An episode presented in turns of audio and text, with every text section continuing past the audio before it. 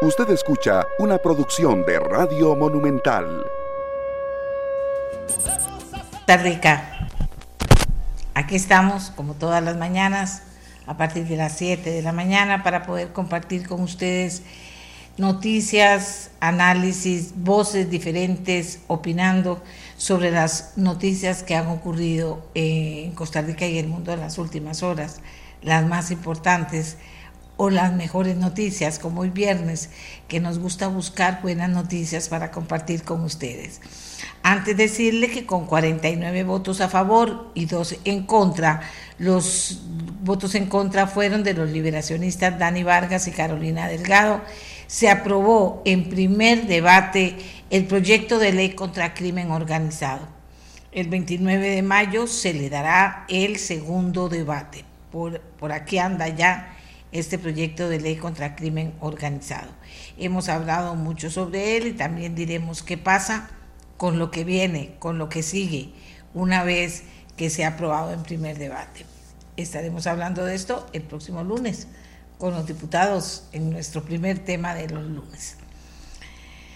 Hoy vamos a hablar eh, precisamente porque estamos eh, emulando los viernes las buenas noticias Hoy vamos a hablar de las granjas marinas con mayor detalle, de las granjas marinas en Costa Rica, que eso también es importante, del proyecto que ya inició con muy buen suceso, pero que sigue.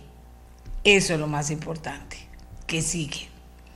Bien, eh, no solo vamos a hablar en general de las, granjas, marinas, sino que vamos a hacer énfasis en lo que significan para la vida marina y por ende del planeta.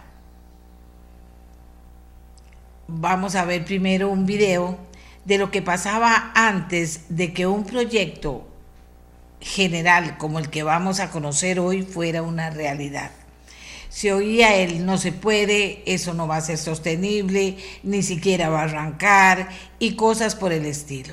Sin embargo, vean ustedes lo que estaba pasando en ese momento y cómo arrancó. Veamos el video.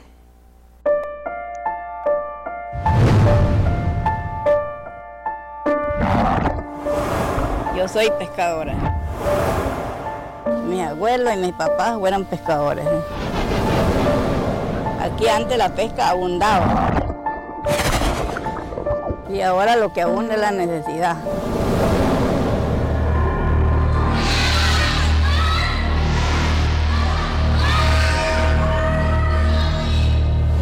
Hola chicas y chicos, bienvenidos al Parque Marino. Acá podrán encontrar parte de la riqueza marino-costera de Costa Rica.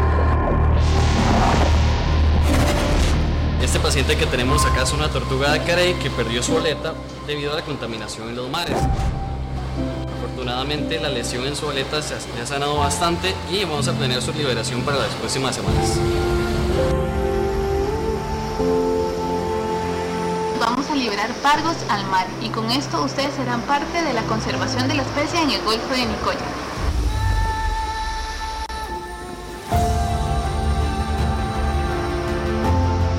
Peces que estamos liberando eh, son producidos en las propias instalaciones del Parque Marino del Pacífico.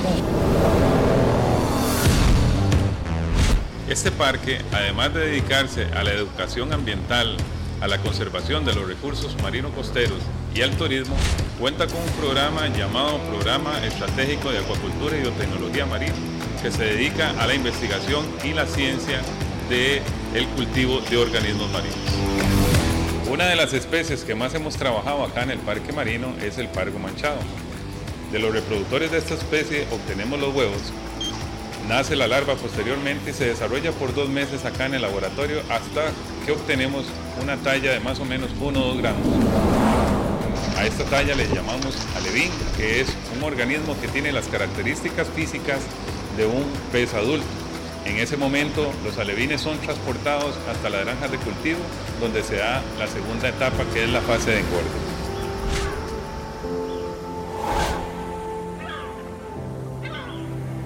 Cuando yo veo que viene la panga con los alevines, pues significa mucho para nosotros, una gran satisfacción. Eh, para nosotros pues Son siete años de estar luchando con esto y nos da mucha alegría porque nos garantiza la continuidad del proyecto. Ahí vienen los pececitos por ustedes. Ah, qué bueno, qué bueno. Pura uva. Vienen bonitos.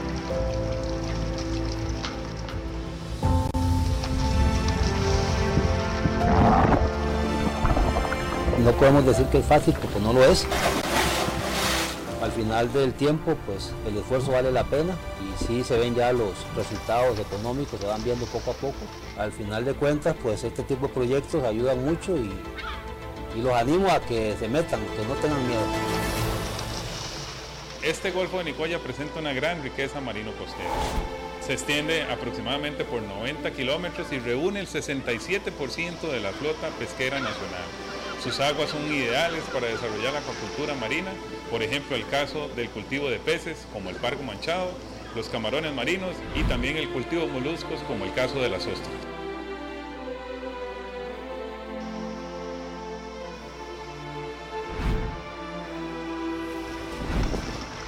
Las ostras vienen de 2.5 milímetros del laboratorio de la Universidad Nacional, se meten en las linternas y ellas entran en un proceso de alimentación en el mar.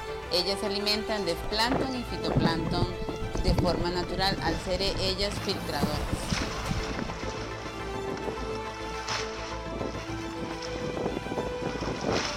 y este proceso pues ha sido muy difícil y largo y bastante duro. Es la salvación del sector pesquero. En este problema el sector pesquero está quebrado.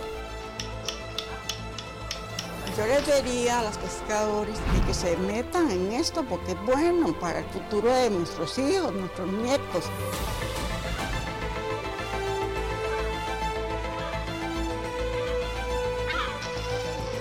y lo traemos fresquito, lo traemos sacado de la jaula y de una vez al sartén.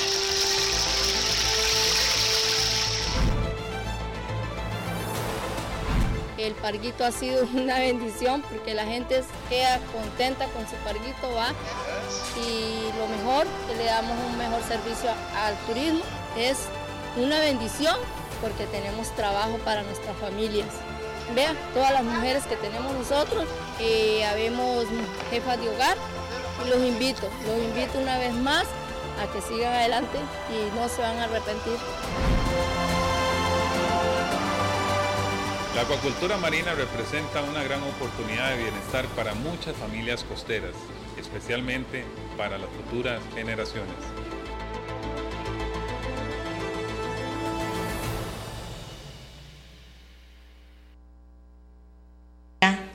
que comenzaban contando eh, en este video se ha ido superando, se ha ido superando magistral y maravillosamente. Hoy yo les voy a presentar a los invitados porque vamos a revisar el proyecto de granjas marinas, la primera etapa, la segunda etapa y la que viene, que es la tercera etapa. Voy a presentarles a Tony Ibarra, que es el presidente de Acualbor del distrito de Cóbano, Playa Tambor, de la Asociación de Acuicultores de Tambor. Ana Cecilia Zulis Ugalde, Cooperativa Autogestionaria de Mujeres de Manzanillo, en desarrollo con su cooperativa RL.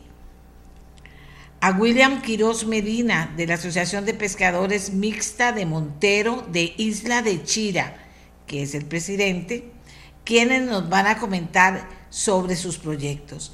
Pero también quiero agradecer mucho aquí en el programa la presencia de Juan Alfaro López, presidente ejecutivo del INA, quien, o sea, el INA como institución, pero Juan Alfaro eh, como persona también que dirige una institución, están apoyando y comprometidos con este proyecto y eso para ustedes, amigos y amigas que nos escuchan, es importante conocer y oír a esas personas que pueden decidir con voluntad política y la utilizan para, en este caso, estos proyectos. A José Antonio Lee, expresidente ejecutivo del INA, que es encargado de proyectos del Parque Marino, prestado por el INA, precisamente. Con ellos vamos a conversar. Habíamos invitado a Francisco Gamboa, presidente de Banca de Desarrollo, y nos comunicó que no tenía la agenda la tenía totalmente llena, no había espacio, pero nos hubiera gustado que estuviera también aquí con nosotros, que es otro de los pilares de, estos, de este gran proyecto subdividido en tres etapas. Le vamos a pedir a José Antonio Lee, que es el que ha estado eh, coordinando todo este proyecto, que por favor puntualmente nos hable de la primera etapa, de la segunda etapa y, o sea, que nos plantee el proyecto en su totalidad para que lo entendamos mejor cuando hablemos con cada uno de nuestros invitados. Así que a todos les doy la bienvenida y muy contenta de que este viernes podamos hablar de las granjas marinas y lo que está pasando en Costa Rica, porque ya no es un tal vez podamos o un no se va a poder, sino es un se pudo hacer. Y eso a mí me encanta, ¿verdad? Cuando comprobamos que las cosas se pueden hacer. Así que le voy a dar la palabra a José Antonio Lee. Buenos días. Muy buenos días, doña Amelia, y buenos días a todos los panelistas. Don Juan, buenos días. Este, y a todos los que nos escuchan y nos, nos ven por televisión también. Eh, agradecerle a usted, doña Amelia, porque usted hace tres años precisamente fue la primera que, que nos entrevistó, entrevistó a todo el equipo. Quiero aclarar, esto es un equipo, un extraordinario equipo conformado desde el vicerrector de la Universidad Nacional, porque el Parque Marino está muy relacionado con la Universidad Nacional. Eh, el director de la, de la Escuela de Biología Marina, el doctor Ángel Herrera, doña Natalia Corrales, que es la directora del parque, don Jonathan, que es el director del laboratorio y que es el que hace posible que contemos con esos alevines que son los pardos, que lo vimos ahora, y, y también el, el viceministro del MINAE, don Rafael Gutiérrez, que es el, el director o el presidente del Consejo Interinstitucional del Parque Marino. El Parque Marino está escrita por ley, la ley 8065, que fue creada por doña Elizabeth Odio, este, al MINAE. Puntualmente, hace cuatro años eh, empezamos todo un proyecto, que fue usted la primera que nos, que nos albergó, eh, y yo creo que vale la pena comentar un poquito brevemente cómo nació la idea. Precisamente hace cuatro o cinco años, conversando con doña Elizabeth Odio, tomándonos un café, ella como buena porteña, eh, nos preguntábamos qué podíamos hacer por Punta Arenas debido a la crisis, gran crisis que estaba, que estaba empezando a verse en, en nuestra comunidad. Entonces pensamos en la posibilidad de impulsar la maricultura. ¿Por qué no? Hacer un, un esfuerzo y aclaro también que tanto el Parque Marino como la Universidad Nacional desde hace 17, 20 años venían haciendo ese esfuerzo. Muestra de ello es que en estos laboratorios eh, del Parque Marino fue donde por primera vez un país en el mundo logró poder escalar el Pargo de la Mancha, reproducirlo, y hoy día existe una empresa que se llama Martec. Esa empresa que antes, cuando inició, era Aqualbor, el Parque Marino le dio la transferencia tecnológica y es una empresa que está exportando hoy día 8, eh, 2.000 toneladas de Pargo de la Mancha a Estados Unidos. Entonces, nadie la ve porque es una finca que está 10 kilómetros más adentro y este, es grande, pero resulta que si hacemos números y empezamos a ver es la única finca a gran escala que existe en el país y Costa Rica tiene 1.228 kilómetros. Eso significa que Costa Rica dedica entonces el 0,24% de esos kilómetros únicamente a la maricultura. Entonces, eh, aclaro también que nosotros estamos impulsando proyectos a pequeña escala, pero había que empezar por algo. Un país que no creía en la maricultura. Y digo, no creía porque consideramos que esto ya arrancó. Primera etapa, nos alberga el sistema de, banca para el desarrollo, nos apoya el sistema banca para el desarrollo, creyó en nosotros, al igual que usted, doña Amelia, y arrancamos con una primera etapa con tres granjas, dos en el Golfo de Nicoya, una en el sur y seis granjas de Oscar más. Eh, ¿Cuál es el objetivo de esta primera etapa? Debido a que no existe cultura, entonces bajo el efecto demostrativo, esos 11.000 pescadores del Golfo de Nicoya, al ver estas granjas, tanto la de Tony como la de venado, la que usted entrevistó el lunes pasado, eh, los pescadores al ver que sí se puede, entonces se iban a motivar. Esa situación pegó. Ya tenemos una gran cantidad de asociaciones de pescadores haciendo filas, nos, están, nos han solicitado este, la posibilidad de, de, hacer granjas El problema es que nosotros tenemos una capacidad de planta, eh, como todo.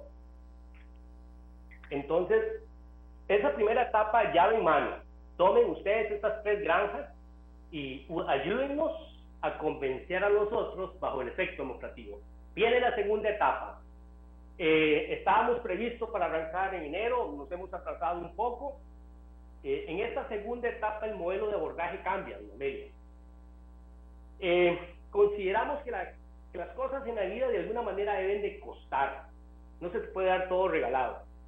Entonces, vea qué interesante, el modelo triple hélice, en donde, por ejemplo, la isla o, doña Ana Cecilia Ugalde, doña Ana Cecilia es la líder de 15 mujeres allá, que nos está acompañando ahorita, allá en Manzanillo. El sistema de banca financia los materiales para que se, se coloquen en Manzanillo. Todo lo que se ocupa para hacer una granja. Eh, el INDER financia los equipos para ese proyecto le agradecemos inmensamente a don Osvaldo Artavia, del INDER, a don Leonel Alpizar, director regional también Pacífico Central. El INDER financia los equipos, ¿verdad? La fundación del Parque Marino, que ya tenemos los moldes, ponemos los moldes allá en Manzanillo con doña Ana Cecilia.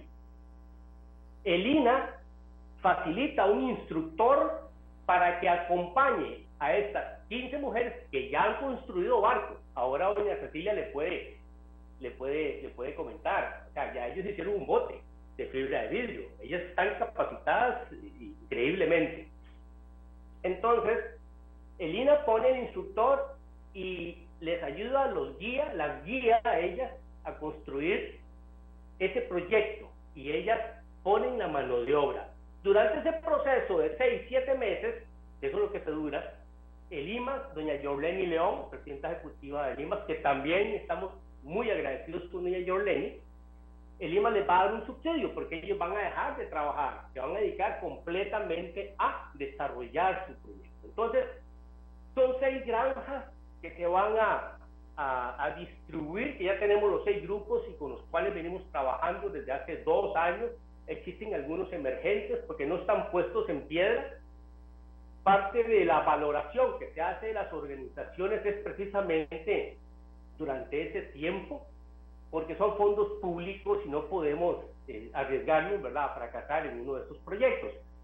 Esa es la segunda etapa, es para consolidar la maricultura en este país. Y la tercera etapa es a partir del año 2026, en donde ya el sistema de banca ya está consolidado, ya hay más organizaciones pidiendo, el sistema de banca eventualmente podría crear un programa para financiar granjas a nivel nacional a pequeña escala. Pero además, en esta tercera etapa, al existir ya 15 granjas de ostras o 15 granjas de, de, ¿cómo se llama?, de cultivo de camarón o cultivo de pargo, eh, lo que aspiramos a es, es, que piensen en grande y si esas 15 logran organizarse, formar una cooperativa también y pensar en grande, ¿por qué no? Se vale pensar en grande. A grosso modo, esas son las, las tres etapas durante el proceso. También hay otras situaciones especiales, doña Amelia.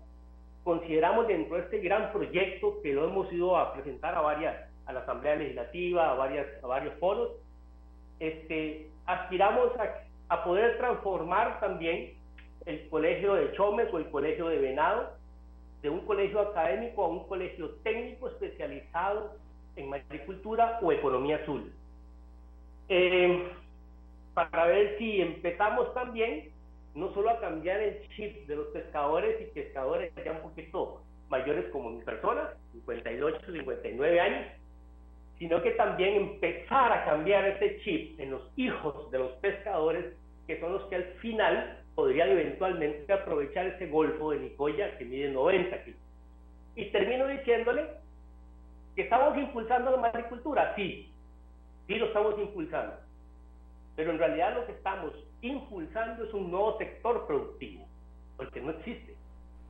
Entonces, si estamos impulsando un nuevo sector productivo, es importante que este sector nazca planificado y no desordenado. Entonces, aspiramos a dos instrumentos urgentes.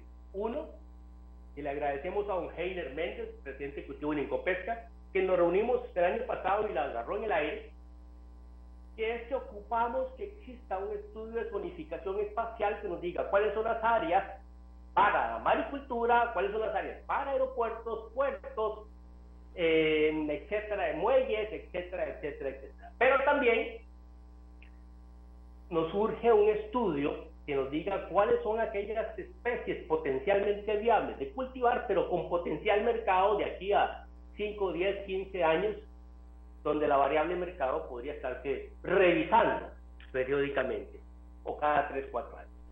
Esos dos instrumentos, doña Amelia, le van a permitir a don Juan, le van a permitir al sistema de banca, le van a permitir a la universidad, eh, a las universidades públicas, a la Universidad Nacional, a emitir política pública. Porque en el caso de la Universidad Nacional, entonces vas a ver con qué especializa, especialidad va a formar sus biólogos. Y en fin, eh, estamos impulsando un nuevo sector productivo, sí, pero queremos que nazca planificado y que no pase lo que pasaba hace 40 años con el agro, en donde la decisión de qué cultivar de un agricultor era más un acto de inspiración que un acto de planificación del Ministerio de Agricultura. No queremos que pase eso. Muchas gracias a José Antonio Lee por habernos eh, eh, explicado cómo nació y a dónde está en este momento. Don Juan eh, Alfaro López, presidente ejecutivo de Lina, representa a toda esa gente y a toda esa institucionalidad que tiene que trabajar perfecto para que esto salga como un relojito y pueda convertirse en una realidad. Sin duda alguna, aquí una persona nos dice, articulación y gestión, claro que se puede. Y de eso estamos hablando, de que se puede y de que se pude, pudo. Yo quiero que ahora hablar un poquito con los eh, pescadores y luego que don Juan nos hable precisamente de esto, de cómo se logra articular. El INA para mí es fundamental en los soportes que pueda dar, no solo ahora, sino a futuro. ¿Cómo lo ve él? ¿Cómo lo siente? ¿Cómo lo palpa? Porque se está haciendo historia. Aquí todo el mundo decía que no se podía. Bueno, pues resulta que sí se puede y que esto podría crecer. Vamos después hablar también de algo que nos presenta otra persona cuando hay marea roja, calentamiento de los mares, cuáles granjas se ven más afectadas, las ostras, las de camarón o las de pargo. Vamos a hablar de eso en una segunda etapa de eh, conversación, tanto con don Juan como con don José Antonio. Pero ahora vamos a preguntarle a los, a, los pescadores. Acualbor, distrito de Cóbano en Playa Tambor. Tony Ibarra Camareno, Asociación de Acuicultores de Tambor, es el presidente de la asociación. Y a ellos cuénteles cómo les ha ido, cómo, se, cómo han logrado ser los primeros, los pioneros y han salido muy bien con el experimento. Don Tony, adelante. Para todos, eh, espero que estén todos bien. Y bueno, a nosotros nos ha ido muy bien hasta el momento. Eh, ya hemos eh, cultivado el camarón eh, en una etapa muy buena y ahorita estamos con el pargo. Eh, ahí el Parque Marino nos trajo hace poco 4.000 alevines, hace como 22 días, un mes o algo así. Y ya tenemos un pargo muy bonito, ya muy, muy bien desarrollado. está bastante grande y no ahí gracias a Dios a, todos nos ha ido a las familias que estamos trabajando con, con el proyecto nos ha beneficiado mucho nos ha ayudado mucho y y bueno ahí la mayoría de gente aquí en la zona han les ha agradado mucho el proyecto porque es algo bueno para para la para desarrollarse eh, obtener algo de ganancias para los pescadores estamos en el proyecto y así no, no extraemos los productos del mar. Entonces hemos ayudado un poco a lo que es el ecosistema marino también. Y, ¿Cómo se llama? Eh, eh, gracias a agradecer a Parque Marino y a Banca del Desarrollo que nos han extendido la mano para realizar este, este proyecto. Y también a a todas las instituciones que están detrás de esto porque es algo, algo bueno y va a ayudar a mucha gente. Ahorita nosotros somos 12 familias las que estamos en el proyecto y nos han beneficiado muy bien. Y también hemos, alrededor de todo lo del proyecto, hemos eh, beneficiado a muchas familias eh, extras afuera del proyecto, digamos, que se han beneficiado de nosotros también. Hemos ayudado en, en varias cosas y, y no, esto es algo, algo bueno, algo y productivo que, que va a beneficiar, puede beneficiar a mucha, mucha gente también eh, aquí en, las, zonas. Más que hay poco empleo, no eh, las temporadas bajas se contratan gente y a los cuando ya baja la temporada entonces baja eh, los despiden y y estos proyectos son eh, a largo plazo, no es algo de, temporada, es algo más, más a largo plazo ya para la mayoría de familias eh, mantenerse en, eh, ¿cómo se llama? económicamente bien. Y más que la pesca es un problema porque ya ha bajado mucho. No, ya, la, ya el mar no está dando lo que estaba dando hace 15, 10 años atrás ya las especies marinas ya se han ido eh, acabando un poco. Y también ya al venir a cultivarla nosotros nuestros propios eh, peces y camarones nuestras propias especies eh, le damos un alivio al mar. Entonces es algo algo bueno para para todos para el ecosistema para las familias y también mantenemos, podemos mantener un precio ahí con el restaurante también, porque estamos con el restaurante flotante.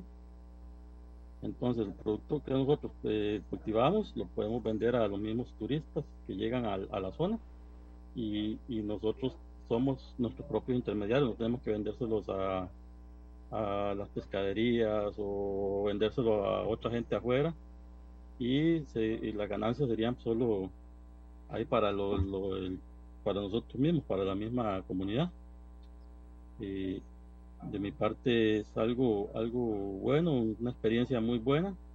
Ha sido, eh, nos ha mejorado bastante eh, la calidad de vida, un poco más que antes. Y, y, no, es algo, algo eh, que nos ha ayudado mucho a todos y hemos aprendido un poco más de lo que es el cultivo. Tony, lo felicito, lo felicito a usted y felicito a, todas esas familias trabajadoras de Acualbor. Eh, como dice usted, le damos un alivio al mar, qué bonito.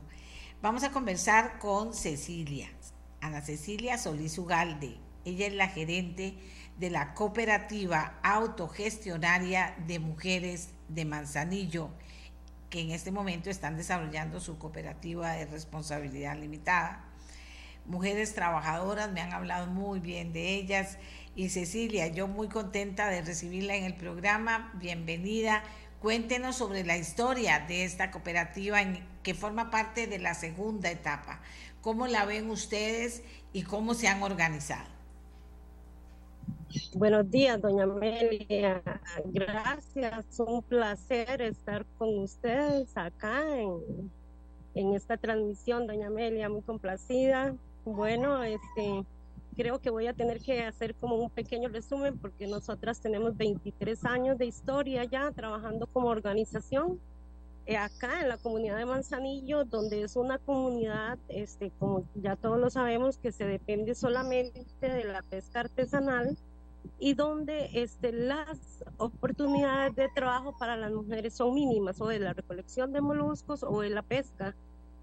Nuestra organización empezó en el 2000 eh, con un proyecto eh, este, que en ese momento doña Elizabeth Odio, que era este, en ese momento la, la, la, la, eh, la primera dama de la República, no, perdón, bueno, tenía un puesto importante en el gobierno, no recuerdo cuál, y doña Elizabeth Odio, junto con la Universidad Nacional de Estudios de la Mujer, se interesó en, en desarrollar un proyecto con las mujeres de las zonas costeras y de la isla de Chira, precisamente pensando en mejorar la calidad de vida de las mujeres y que ellas sabían las condiciones que nosotros teníamos en ese momento.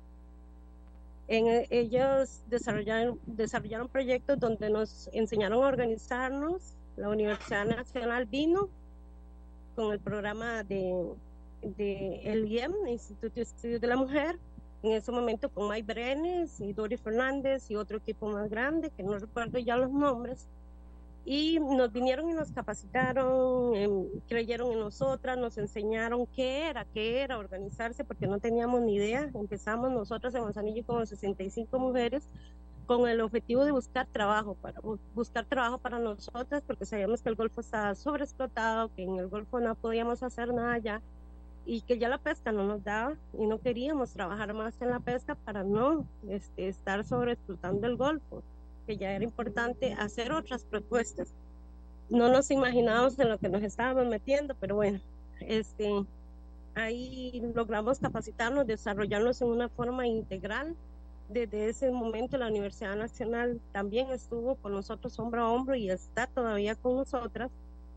Y uno de los proyectos primeros que, desarrollamos fue hidroponía, este, eh, levantamos el redondel de Toros de Manzanillo con un proyecto para desarrollar ahí actividades, para generar este, recursos y todo, pero como éramos tantas mujeres fue difícil.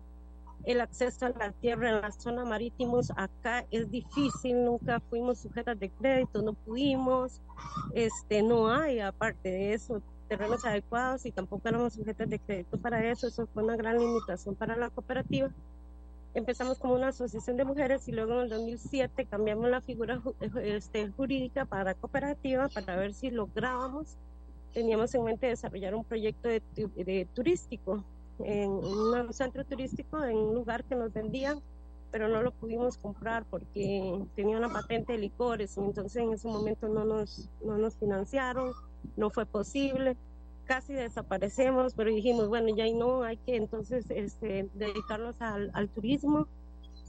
Y entonces concursamos un proyecto con el donde conseguimos un motor y en los accesorios y nosotros con nuestro propio esfuerzo siempre hacíamos actividades, compramos una panga y entonces dijimos, no, aquí es traer el turismo a Manzanillo para que nos generara estos, esos ingresos que estábamos deseando, creíamos que era fácil, pero no, y bueno, fue, fue un proceso muy fuerte. En el 2016 este, aún no teníamos ni siquiera un local, necesitábamos un local. Eh, vino la Fundación Neutrópica y, y nos enseñó un proyecto de reforestación de manglar. Aprendimos la importancia de la reforestación de manglar. Es uno de los proyectos que estamos desarrollando. No hemos ganado dinero con esto, lo hacemos a honor. En unos hemos este, visto la importancia de la reforestación de manglar, que es un proyecto que nosotros tenemos que es mitigación al cambio climático, al impacto del cambio climático en la zona que ya la estamos viviendo. Entonces es un proyecto que involucramos a todas nuestras familias y a nuestros niños y a nuestras niñas que hasta la fecha lo estamos haciendo. En el 2019 logramos hacernos un local con un préstamo que sacamos y unos fonditos que recogimos de ahí, de, de este proyecto de reforestación de mangle y entonces ya tenemos el local y entonces empezamos a vender alimentación para la comunidad y generar así. Eso es lo que nos ha mantenido este, económicamente. Esa es una de las principales fuentes de, ingresos de nosotros ahorita, que es la venta de alimentación. Entonces, con los grupos, eh, por ejemplo, en la reforestación, las universidades traen a los grupos y traen los eh, acá a reforestar con nosotros y les contamos de nuestra organización, les contamos y les enseñamos lo que es este, la reforestación de manglar. La Alianza de Mujeres desde hace algunos años ha sido una aliada perfecta para nosotros, nos financió para tener el, nos ayudó para tener el vivero, para tener equipo, para tener botas, para meternos a los manglares, a limpiar, a a reforestar y para tener un equipo de protección para nosotras y hasta el momento es un aliado importantísimo para nosotras. Y luego estábamos en eso, eh, eh, en la pandemia, ya, y concursamos para unos, para unos recursos con el INDER, el INDER nos ayudó y también con el PNUD. Y resulta que ahí con el PNUD, este, pensando en el proyecto de reforestación, eh, nos metimos a, un curso con el INA y aprendimos lo que era este, la manipulación de la fibra de vidrio, aprendimos a hacer un bote, ¿verdad? Este, una panga hecha por nosotras mismas, con nuestra mano de obra, algo, eh, fue un reto muy desafiante porque eso es un trabajo, solo lo hacen los hombres, nosotras nunca lo habíamos hecho. Teníamos mucho susto, pero nos arriesgamos y lo hicimos.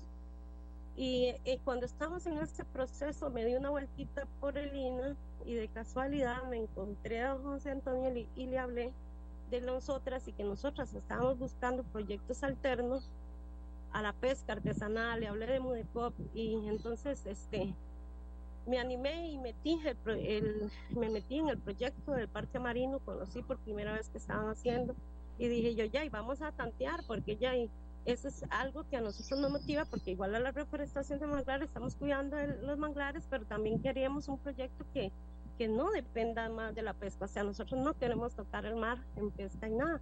Y ahí, ¿cuál fue mi sorpresa, doña Meli? Cuando nos informaron como el año pasado que habíamos clasificado para el proyecto, para mí fue un gran impacto porque este es un proyecto dirigido solo a los hombres. Generalmente las mujeres no hasta el momento no, es, no estaban siendo tomadas en cuenta. Y entonces este, yo dije, bueno, una bendición de Dios, estamos aquí porque Dios así lo ha querido y siento muy, y aprovecho para agradecer también a doña Elizabeth por haber criado el Parque Marino que hoy en día este, somos fruto de hace 23 años de lucha y ahora vamos a ser también beneficiarias de este gran proyecto del Parque Marino y también a las, a las instituciones que están con ellos.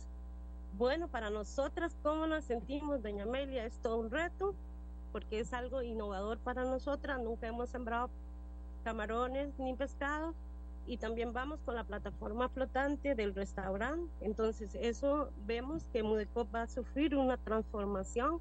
Vamos a poder crecer, vamos a poder abrigar a otras mujeres, que ese es el sueño que nosotras siempre hemos tenido de tener un salario para las mujeres, tener autonomía económica, que podamos llevar una bolsita de arroz, una bolsita de frijoles a nuestras casas, porque aquí no es posible ganarse eh, en la misma comunidad algo. ¿Por qué? Porque todas estamos en una situación igual. Para poder trabajar y ganar tenemos que emigrar. Y el proyecto de nosotras en la cooperativa todavía no ha sido rentable para poder tener salarios, porque tenemos deudas, porque tenemos eh, no alcanza, no, no es suficiente lo que estamos vendiendo para, para poder cubrir un salario a 16 personas. Y entonces eso nos trae mucha esperanza, pero también yo me alegro porque se acorta una brecha de género.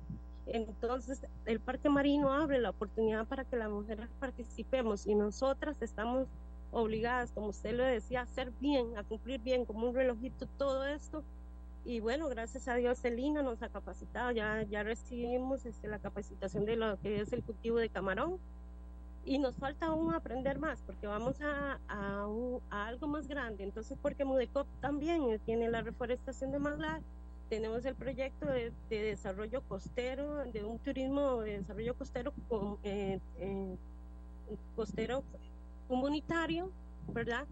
Que nos permita precisamente eso, queremos que el turista venga acá, que conozca que estamos trabajando, que somos una organización de mujeres, que estamos haciendo propuestas de desarrollo en la comunidad desde hace 23 años, no solo Mudecop, sino aquí tres organizaciones más que lo estamos haciendo juntas, que es la Asociación de Mujeres de la Montaña de Coyolito, Mariposas del Golfo, que somos las tres organizaciones, también Isla Chira, que está allá las artesanas, que tenemos 23 años, que estamos sobreviviendo en el tiempo de 23 años de lucha con esto y ha sido muy difícil. Y ahora que el Estado está, va a apoyarnos, siento que vamos a un buen paso con, con este proyecto.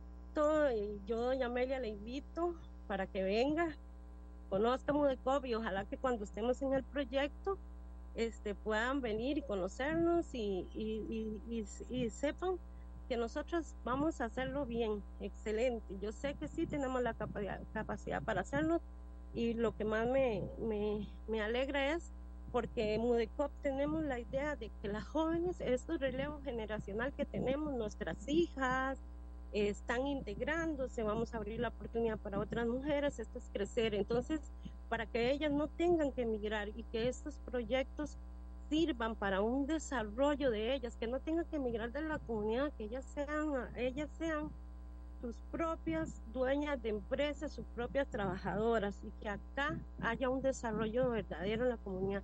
Y yo creo que en estos proyectos a que les estamos apostando, este, es la mejor forma de hacerlo acá, el mar, aprovechar las aguas, aprovechar todo este paisaje maravilloso que tenemos, la cultura que nosotras tenemos, este, la gastronomía, compartirla con la gente, gente sencilla, trabajadoras, mujeres que no estamos esperando que nos regalen las cosas, sino que queremos trabajar porque queremos esa oportunidad que no hay aquí en las zonas costeras, que es muy, muy difícil. Y en las zonas campesinas es dura la vida para nosotras, es más difícil porque no tenemos tierras para cosechar, no tenemos, solo tenemos el mar, solo tenemos la playa y nuestro precioso golfo entonces, estas alternativas me parecen excelentes, doña Amelia.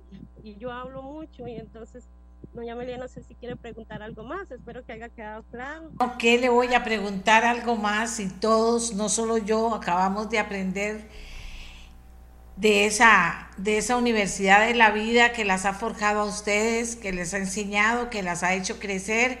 Que nunca dicen no se puede, que si esto no salió bien, probemos otra cosa y sigamos adelante porque somos capaces. Hemos aprendido tanto de usted, doña Cecilia, de verdad, que no, no solo no, lo único que, tendría que preguntarle, pero después se lo pregunto, eh, qué es lo que necesitan para salir, pero voy a hablar ahora, antes de hablar con don William, voy a hablar con don Juan Alfaro López, porque él es el presidente ejecutivo de Lina.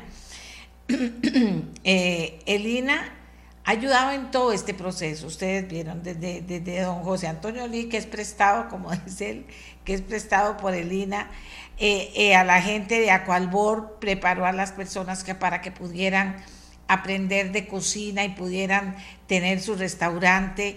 En este caso también se menciona el INA en repetidas oportunidades. Hablábamos de lo exitoso que es una buena gestión.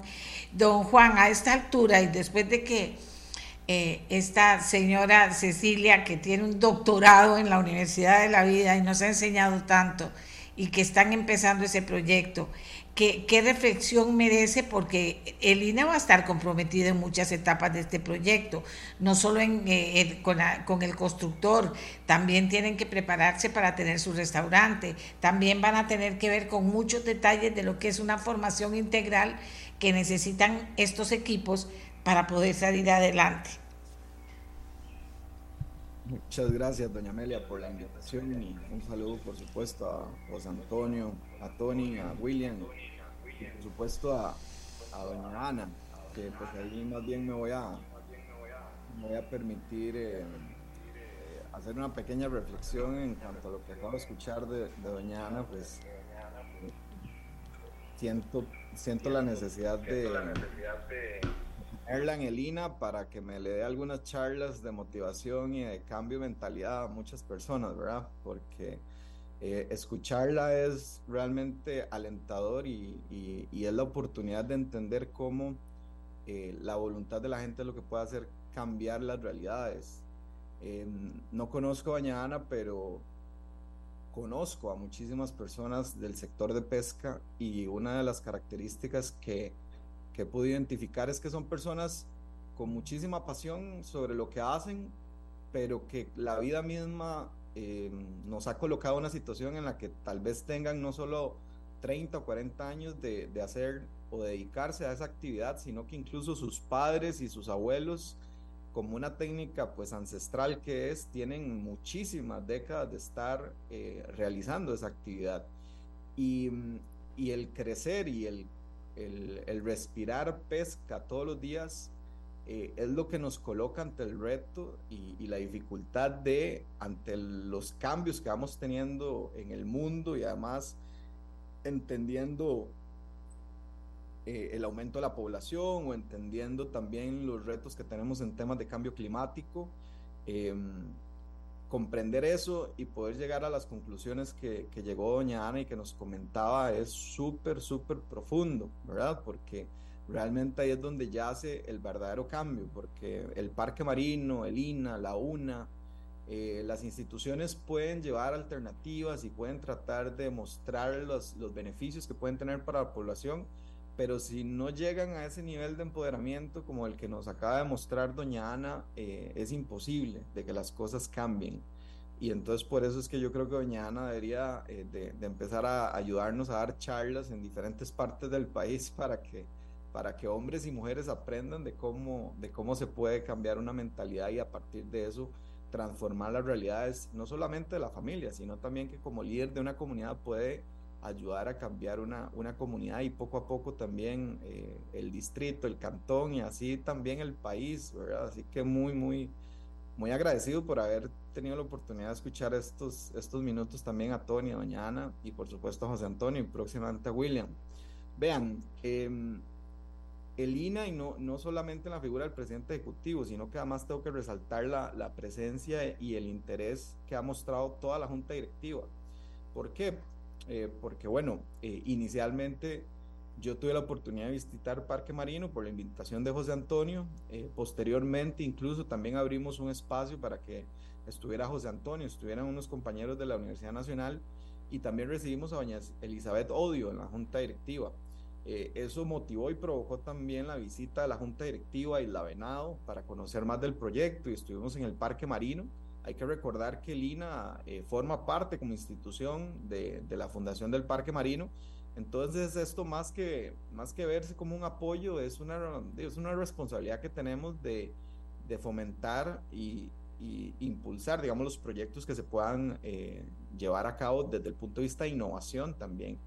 Eh, y la Junta Directiva entendió muy bien que este proyecto tiene la esencia Costa Rica por los cuatro lados, porque desde el punto de vista de sostenibilidad, cuando analizamos el proyecto y vemos eh, el tema social, la transformación que, que generan las comunidades, eh, además de que tiene un balance económico interesantísimo, pero sobre todo que además apoya, aporta, digamos, dentro de esa lógica de sostenibilidad ecológica que tiene el país, hace que, que, se, cierre, que se cierre un círculo que, que complementa un proyecto que para nosotros eh, en las diferentes etapas tiene unas potencialidades enormes. Y en eso también debo reconocer pues el impulso que José Antonio constantemente coloca eh, y es por eso que entonces una vez que la junta directiva estuvo por allá sesionando por allá nos trajimos una serie de compromisos y bueno hoy eh, a raíz también de, de, este trabajo y que ayer creo que tuvieron una conversación, estábamos afinando el tema del convenio y, es un convenio que ya yo tengo hoy para firma, así que les adelanto, José Antonio, que ya hoy estaría firmándose el convenio. Tuvimos que superar un par de temitas muy, muy internos respecto a, al tema de unos ajustes de partidas presupuestarias relacionadas con viáticos para el instructor, pero ya eso está solventado y yo estaría firmando el convenio el convenio hoy, además de que eh, lo que se había requerido para, para un tema del proyecto, de un proyecto del Parque Marino en cuanto a un tema de, presupuesto, ya hemos atendido y, uno de los compañeros del área de arquitectura va a estar apoyando desde, creo que desde esta semana ya con el tema del de análisis del, de, del presupuesto. Pero además, a lo largo de, de, este tiempo, la institución, pues obviamente, eh, tanto en Isla Venado, creo que como que también Tony podría dar fe de eso, pues hemos estado trabajando en los diferentes módulos de cocina, ¿verdad? Eh, en todo lo que tiene que ver con manipulación de alimentos. Ya doña Ana nos hablaba sobre el tema del cultivo de camarón. También hemos estado con temas de manejo de residuos, de zaparrancho, mantenimiento de motores, construcción de, de las jaulas. Hemos estado también articulando con la unidad de, de desarrollo y fomento, y, fomento, eh, y fomento empresarial para buscar también eh, apoyar en, la, en, el mejoramiento de las capacidades ahora que se vuelven empresarios, porque es que eso es lo que están siendo ahora, ¿verdad? Empresarios. Y, mm, y doña Amelia, eh, aprovechando el espacio y, mi visita también a Isla Venado, debo decir que en realidad es, es un proyecto, eh, digamos, eh, hablando del de las granjas marinas o el restaurante flotante, pero que además tiene un impacto directo en las comunidades al punto de que pudimos ver la evolución que ha tenido la Venado desde el punto de vista del crecimiento de opciones de hospedaje que nos comentaban los vecinos que eh, han logrado pasar en el corto tiempo de tres o cuatro que se habían aventurado en el tema de, del hospedaje a que ya hayan más de 40 opciones de hospedaje. Hemos visto también cómo personas que se dedican o se dedicaban a la pesca un 100% de su tiempo hoy utilizan la panga, utilizan el, la lancha para hacer cabotaje o hacer un casi que taxi de, turistas. Y esa es realmente la transformación que se está dando. Y, y cuando yo les decía lo poderoso y lo transformador de esto, es que hay que entender cuando una persona eh, se ha dedicado a una ocupación toda su vida y por diferentes razones de la noche a la mañana podrían estar viendo que esa ocupación ya no está siendo completamente sustentable o no les está permitiendo llenar las necesidades de sus familias, ese, eh, ese choque es muy complejo de abordar. Y una institución como el INA, al ver las oportunidades de, de como, se llama, como, como se le llama en esta lógica de, de reskilling, ¿verdad? Ver cómo una comunidad tiene la capacidad de poder ir transformándose hacia un área que además tiene un potencial enorme, como es el turismo en Costa Rica, eh, ligado a un turismo rural, ligado a un turismo sostenible bajo la lógica del proyecto productivo que están sacando adelante en realidad eh, son oportunidades eh, importantísimas que la institución tiene que aprovechar en conjunto con, las, con la comunidad y con, con, estos líderes con quienes hemos estado conversando para seguir llevándolo al otro nivel. Eh, José Antonio habla mucho de que es un proyecto a, a pequeña escala, pero él mismo es que cuando nos trae los datos y revisamos eh, comprendemos cómo eh, hay oportunidad de utilizar muchísimo espacio de, de, la zona marítima que tenemos a disposición, que es territorio nuestro también, y donde podríamos estar aprovechando desde el punto de vista económico y sin prácticas invasivas y sin prácticas que deterioran el ecosistema marino, pues eh, definitivamente estamos ante un proyecto que es un ganar-ganar. Entonces ahí, por supuesto que el INA, desde la Junta Directiva, va, a estar apoyando y, nosotros desde Presidencia Ejecutiva y Gerencia General vamos a estar operativizando las, las decisiones y los apoyos que se requieran para las etapas que, que, continúan. Así que más bien muchísimas gracias por permitirnos estar aquí compartiendo y, escuchando testimonio de, de, un proyecto tan hermoso que puede impactar en diferentes partes del país. Ya lo está haciendo en Venado, en Tambor y ahora estamos viendo las, las nuevas las nuevas oportunidades que se vienen y, pues nada, y viendo a Tony ahí con esas palmeras de fondo, pues eh, debo decir que lo que menos ganas me da de estar aquí en San José, me dan ganas de estar en otro lado, pero, pero bueno, muchas gracias, doña Amelia, por, permitirnos participar. Gracias a ustedes. Y, y, viera que la gente está, me dice que emocionada, que después de escuchar el testimonio de Cecilia, se emociona. Bueno, yo también me emociono, pero doña Cecilia lo que me da es una enorme fuerza en la vida, me inspira totalmente cuando nos cuentan las historias de este grupo de mujeres que una y otra vez probaban, probaban porque quieren, porque pueden, porque se preparan y, las cosas no salían y seguían adelante probando, pues finalmente llegan a un proyecto al que le tienen no solo amor, sino muchas ganas y se siguen preparando para hacerlo. Y yo creo que, que ese testimonio de vida de ella tenía que inspirarnos a todos. A mí, vieran que me inspira mucho en este momento de mi vida, me inspira muchísimo verlas con esa actitud ante la vida y por eso sé que todo esto va a ser posible. Don William Quiroz, él es el presidente de la Asociación de Pescadores de Montero de Isla de Chira. Muy buenos días, don William.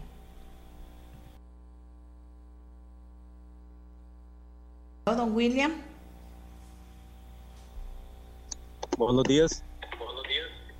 Buenos días, mi nombre es William Quiroz. Eh, yo soy el, actual presidente de la Asociación de Pescadores Mixta. Nosotros este, actualmente tenemos 25 eh, socios directos, eh, familias. indirectamente, bueno, Asomista beneficia a muchas familias.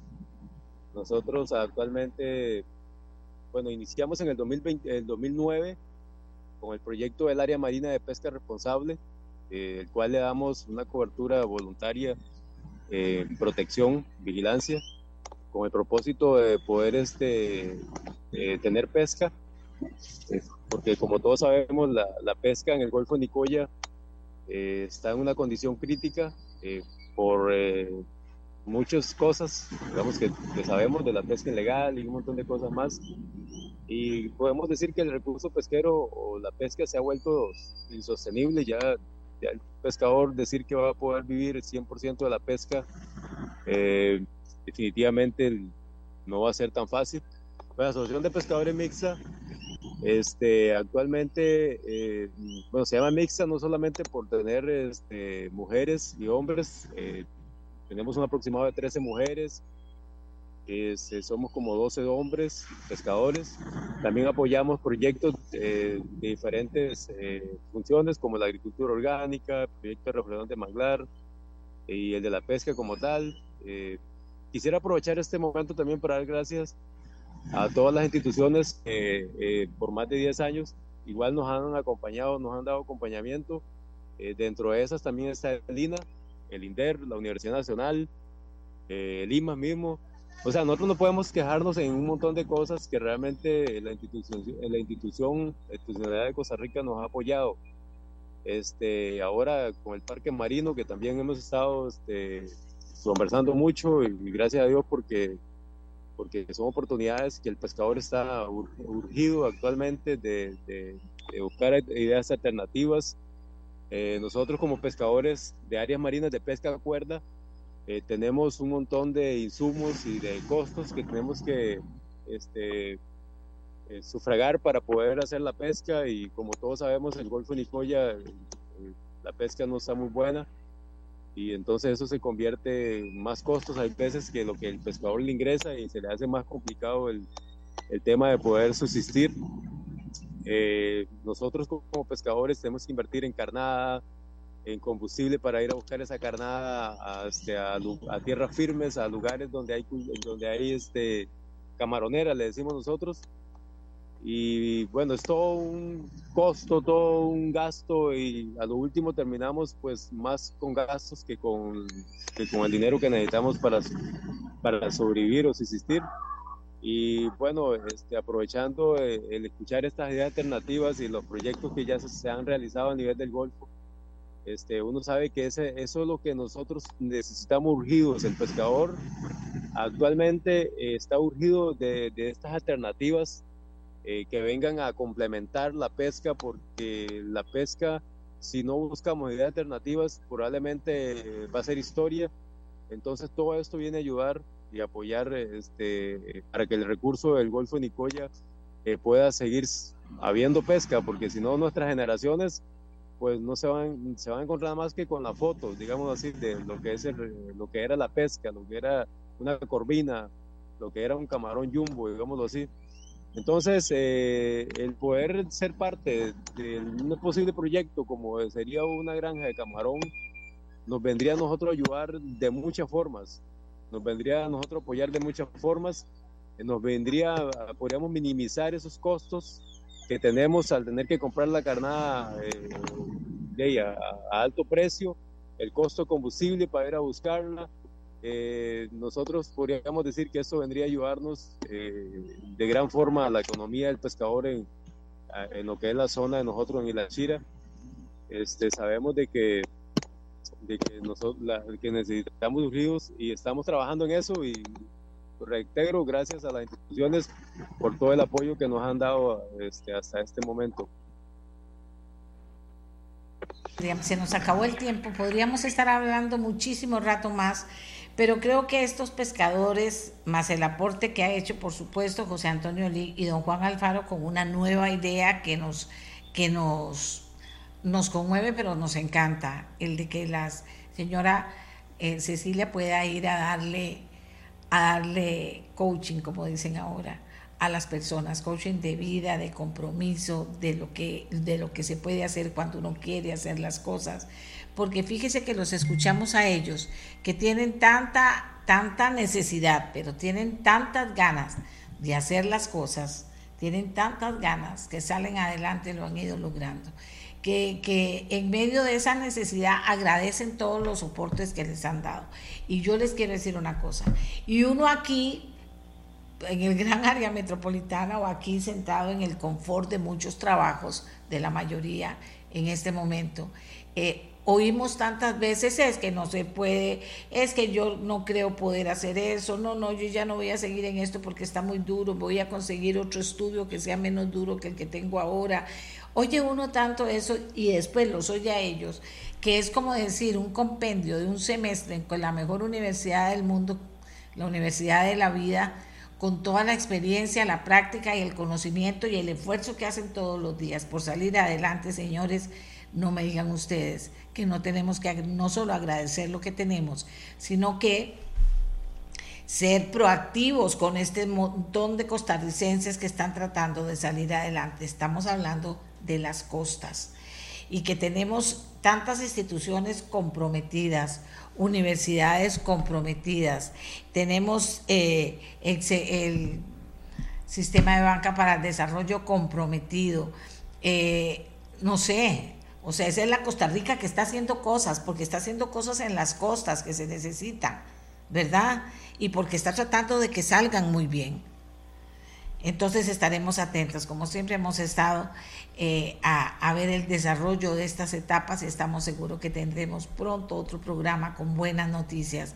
Gracias a Tony, gracias a don William, gracias Cecilia, gracias hermosa Cecilia, porque nos has enseñado de la vida y yo, yo sé que a todas las personas que te pusieron atención en todas las cosas que dijiste, ha sido una fuente de inspiración para poder salir adelante. Así que vamos a hacer una pausa y ya regresamos. Costa Rica pide explicaciones a Nicaragua porque rechazó el ingreso de cerca de 98 ticos, números más, números menos, por peñas blancas. Yo le pedí al canciller Arnoldo André que nos ayudara esta mañana contándole a ustedes qué ha pasado, qué hizo Costa Rica, qué respuesta ha recibido. Eh, don Arnoldo, muy buenos días. Adelante. Muy buenos días, eh, doña Amelia. A usted y a toda su audiencia, siempre un gusto estar en su programa. Em, vamos a ver, en, términos generales, en materia migratoria, los estados son soberanos de decidir a quién admiten o no admiten en su territorio. Eso por principio general del derecho internacional es así. En términos generales, el flujo, el flujo de tránsito en la frontera norte nuestra ha sido regular, no ha tenido eh, mayores problemas, hasta ahora que se presenta eh, esta situación donde un grupo de aproximadamente 100 personas, poco menos de 100 personas, entiendo todos pertenecientes al Club de Leones de Costa Rica, pretendían ingresar a Nicaragua inicialmente para asistir a un congreso o conferencia del Grupo de Leones Internacional organizado en Nicaragua, que había sido, sin embargo, cancelado dos días antes, me parece. Al efecto, habían llenado los formularios que exige ahora la inmigración nicaragüense yo los revisé en el website, ahí están los formularios necesarios y aparentemente se les dijo eh, que por razones de seguridad eh, no se les permitía el acceso. Nosotros investigamos y lo mismo les sucedió al grupo de, del Club de Leones que venía de Belice al mismo Congreso. Nosotros recibimos la alerta de parte de una diputada la noche anterior y por supuesto ayer también de otro diputado que nos escribió y del grupo mismo. Inmediatamente contactamos al encargado de negocios de Nicaragua y Costa Rica, el señor Baldrac, a quien explicamos la situación y solicitamos, eh, explicamos la situación y solicitamos, por supuesto, una explicación en forma respetuosa por cuanto, como le decía, es derecho soberano de cada estado decidir a quién admite o no. Hay que entender que en Nicaragua, eh, pues contrario a Costa Rica, hay una especial sensibilidad frente a los grupos organizados, a las organizaciones no gubernamentales, que como sabemos han venido siendo disueltas eh, sistemáticamente en ese país y pues puedo yo asumir nada más hasta tanto llegue algún tipo de explicación, si es que llega, que por tratarse de un grupo organizado en la sociedad civil aunque sea de ayuda social y apoyo, como es el grupo de los leones, al igual que los rotarios, pues sintió Nicaragua algún tipo de amenaza y, decidió unilateralmente eh, impedir el ingreso. No tenemos ningún otro reporte de problema con turistas costarricenses o de otra índole en la frontera. El flujo comercial, el flujo de aduanas, el control fitosanitario, etcétera, eh, aduaneros y fronterizos ha seguido en, forma normal. Es este incidente que se nos presentó antier, parece, que eh, nos ocupa ahora la atención en la frontera. Don Arnoldo, don Arnoldo, aprovechando que lo tengo unos minutitos, porque yo sé que usted tiene su agenda totalmente llena, eh, eh, ¿qué le está preocupando a usted en este momento como canciller de la República después de todas las actividades, los viajes, lo que se logró en los meses pasados? ¿Qué le preocupa ahora? Eh, se mantienen varios desafíos en el campo de la política exterior nuestra, doña Amelia. Por un lado, hay desafíos positivos y otros negativos. Los difíciles son justamente el tema migratorio.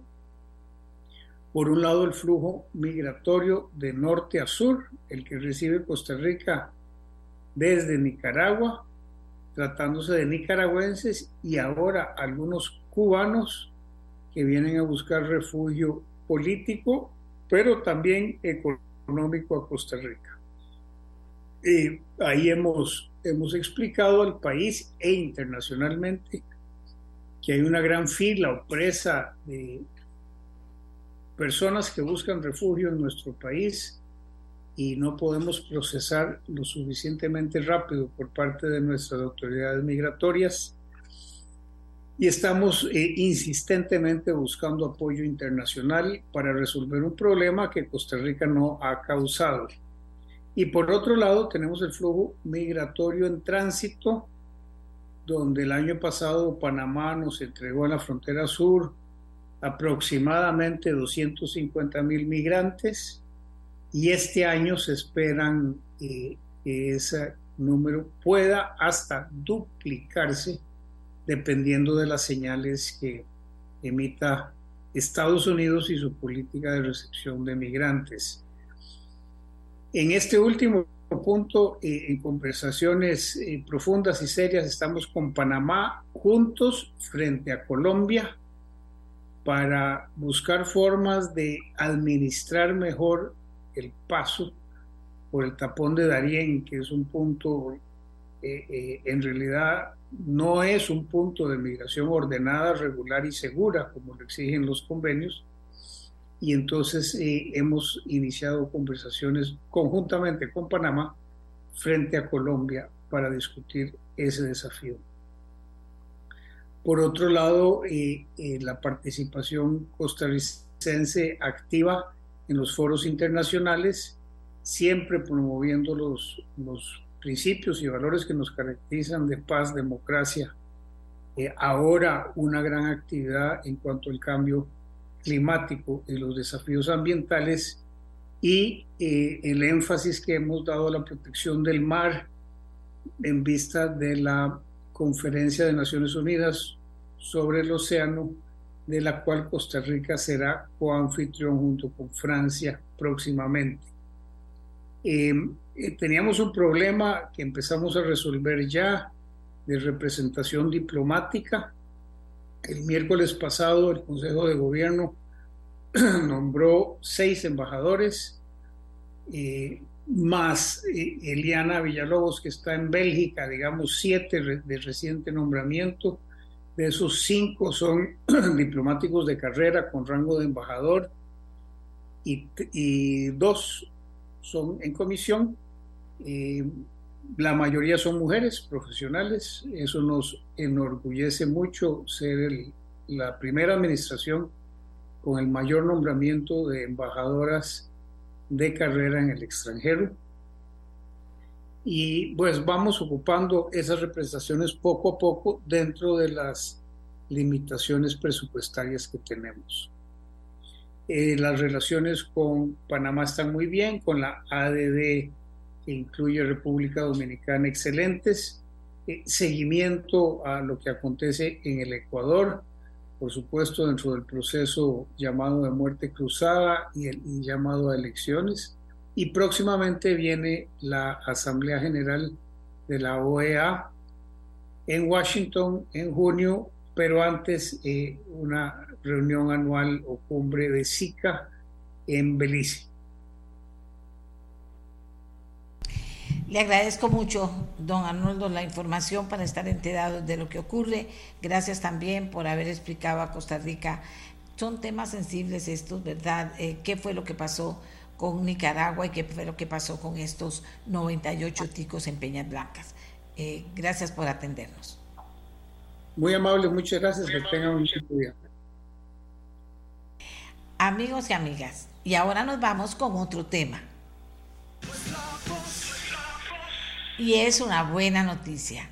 El Instituto Tecnológico de Costa Rica tendrá por primera vez en su historia, tendrá por primera vez en su historia,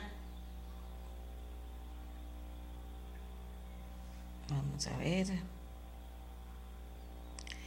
tendrá por primera vez en su historia una rectora, una rectora. La máster María Estrada Sánchez asumirá la rectoría del Instituto Tecnológico de Costa Rica el primero de julio, tras obtener el 45.5% de los votos electorales. Es un honor recibir a doña María Estrada. Eh, siento que le digo mucho y muy grande decirle doña, pero a la señora María Estrada Sánchez, elegida primera rectora del tecnológico, y que sea ella quien se presente a ustedes. ¿Quién es María Estrada? Buenos días.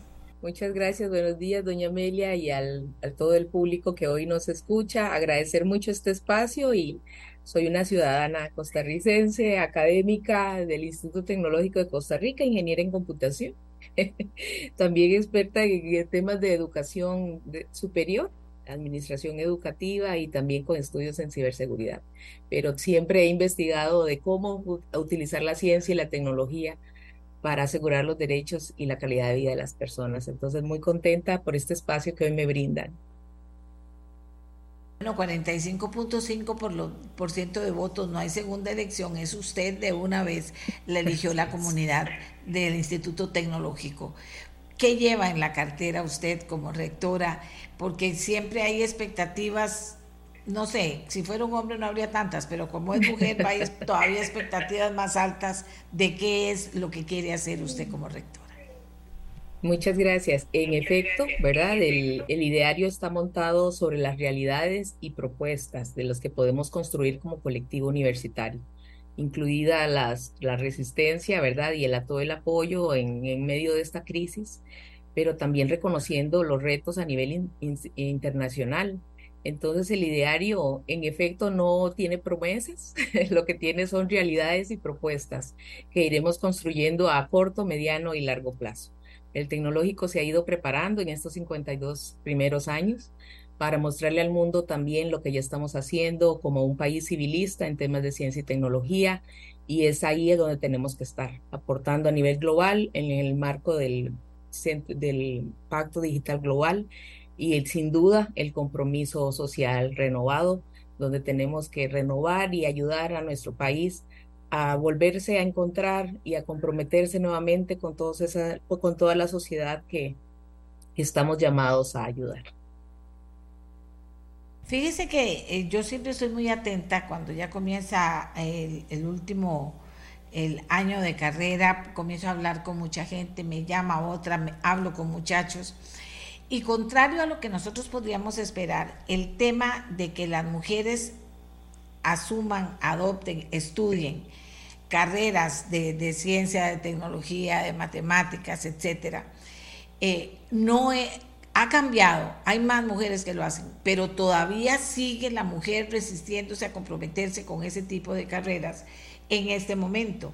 Y el tecnológico es una maravillosa opción, ¿verdad?, para llamar la atención de las mujeres sobre eso, porque hay muchachas jóvenes algunas las conozco muy bien, que tienen excelentes calificaciones, que tienen que la matemática es un chiste para ellas, no tienen problema, pero a la hora de tomar la decisión en, en dos casos, se echaron para atrás que después iban a pensar eso en una segunda oportunidad, que ahora no voy a mencionar las carreras, pero que ahora las carreras iban a ser otras. Y entonces eso eh, no es que ellas representen la mayoría, sino que ellas me inspiraron a averiguar con diferentes lugares y estaba pasando eso. Y efectivamente está pasando eso.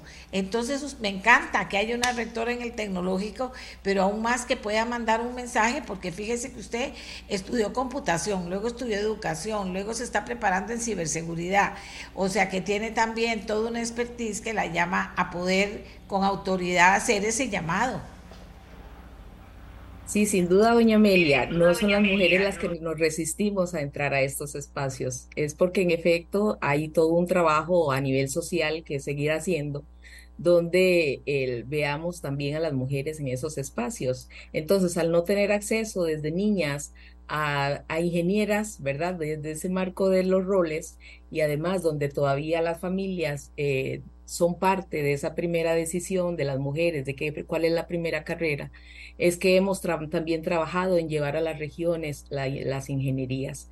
Porque cuando las personas se dan cuenta de que en efecto a través de la educación y de las mujeres en las áreas de ingeniería, todas estas áreas STEM, pero también un abordaje multidisciplinario, es donde desde espacios seguros que trabajamos dentro y fuera de la universidad, es que logramos que las mujeres también quieran permanecer en estos espacios, porque como ya usted lo mencionó, no es un tema de capacidad, no es un tema de género, es más bien una transformación para tener espacios seguros y también las condiciones que vive las mujeres para también estudiar, ¿verdad? Por ejemplo, las mujeres embarazadas, las mujeres que también tienen a cargo todavía toda esa eh, carga, ¿verdad? De, el sector de cuido, porque en efecto si tuviéramos elementos y roles más compartidos en toda esta parte de cuido y de trabajo, entonces sin duda tendríamos más mujeres en estas áreas. Entonces, precisamente es lo que queremos continuar trabajando como tecnológico y desde, como ya hemos ayudado en pequeños espacios, ahora generar un impacto mayor a nivel nacional e internacional desde preescolar, desde primaria, desde secundaria, ¿verdad? Y ahí muy articulados con los educadores en este país y también con las familias que también se permitan conocer que desde el inicio, desde pequeños, desde infantes, ya hacemos ciencia y tecnología desde nuestros roles en casa, tanto en lo privado como en lo colectivo. Doña Amelia, mi hija estudió becada en el TEC y es una ingeniera en Alemania, representando el talento y capacidad de las ticas. Se llama Brenda Solís López. Muy bien, lo felicito. Muy bien, yo muy contenta, feliz. Dígame una cosa, eh, dentro, digamos, en este momento podemos afirmar que cualquier mujer tiene posibilidad de ingresar al tecnológico eh, y puede elegir cualquier profesión que en cualquiera puede desarrollarse plenamente. Sí, recordar que el tecnológico tiene, al igual que el resto de las universidades, bueno, algunas universidades públicas, también un proceso de examen de admisión, pero sin duda las que logran ingresar, en efecto, las capacidades no dudamos que las tengan, ¿verdad? Todo lo contrario.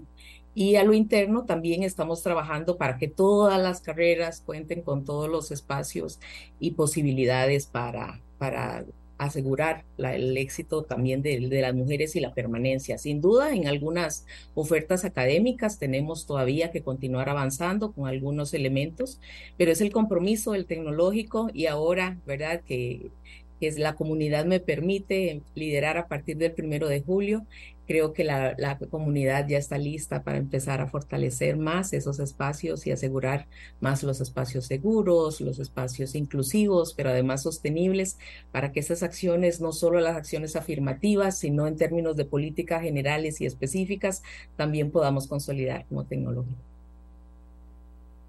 Bueno, yo le agradezco mucho que nos haya permitido presentarla. Quedamos comprometidas usted y yo a, enterarnos de qué está pasando en el tecnológico bajo su dirección para poder comunicársela a los costarricenses, haciendo un llamado que para el próximo curso lectivo las mujeres eh, que, que les gusta, pero que dicen, yo siento que todavía mejor no, puedan atreverse y llegar a averiguar al tecnológico para ver si, si, si, si nos llenamos de mujeres en el tecnológico. ¿Sabe ahorita, sabe de números, María, cuántas mujeres y cuántos hombres?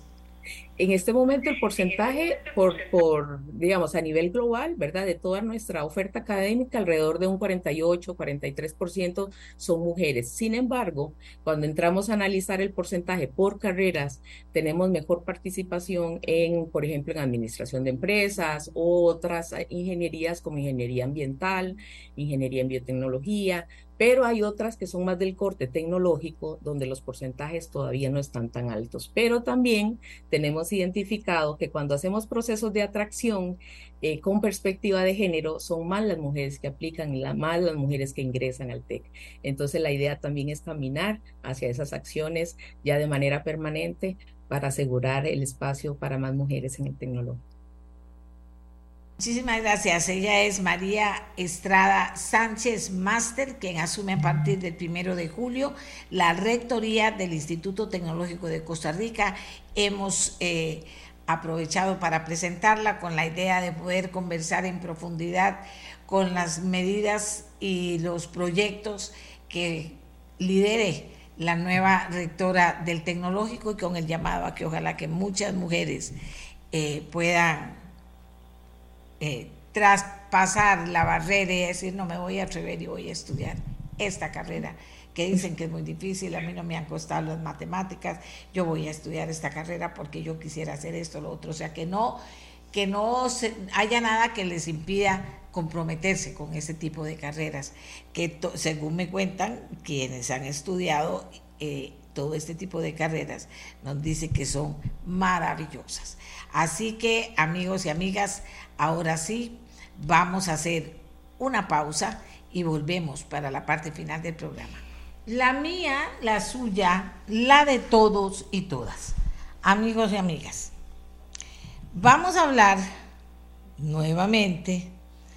doña María, es que usted a veces es muy necia con unos, con unos temas. Bueno, soy muy necia porque veo que no caminan como deberían caminar. Uno de esos es el reciclaje y más aún el reciclaje de residuos ah, eléctricos y electrónicos, pero el reciclaje en general. Otro tema es cómo dejamos de ensuciar los ríos, cómo dejamos de ensuciar los mares. Otro tema, o sea, tengo temas que son recurrentes. Otro tema es sentirme orgullosa cada vez que una mujer escala un puesto como la rectora del tecnológico o como que tuvimos el regalo que nos da la vida de haber escuchado un testimonio como el de Cecilia, la pescadora, la pescadora de Manzanillo, que nos enseñó de verdad una lección de vida increíble, impresionante. Bueno, todos esos son temas recurrentes. Hoy vamos con otro tema recurrente, que es el tema del reciclado. Y tenemos también a gente que es recurrente, por dicha, con el tema del reciclado que es la gente de Monje. Por eso tengo a Carlos Fernández, gerente de marca Monje, quien están organizando una nueva actividad para este fin de semana que queremos apoyar, por supuesto. Y tengo a Ariana Cruz de Soluciones Integrales de eh, Reciclaje para que nos suba el ánimo y nos provoque ayudar con el reciclaje.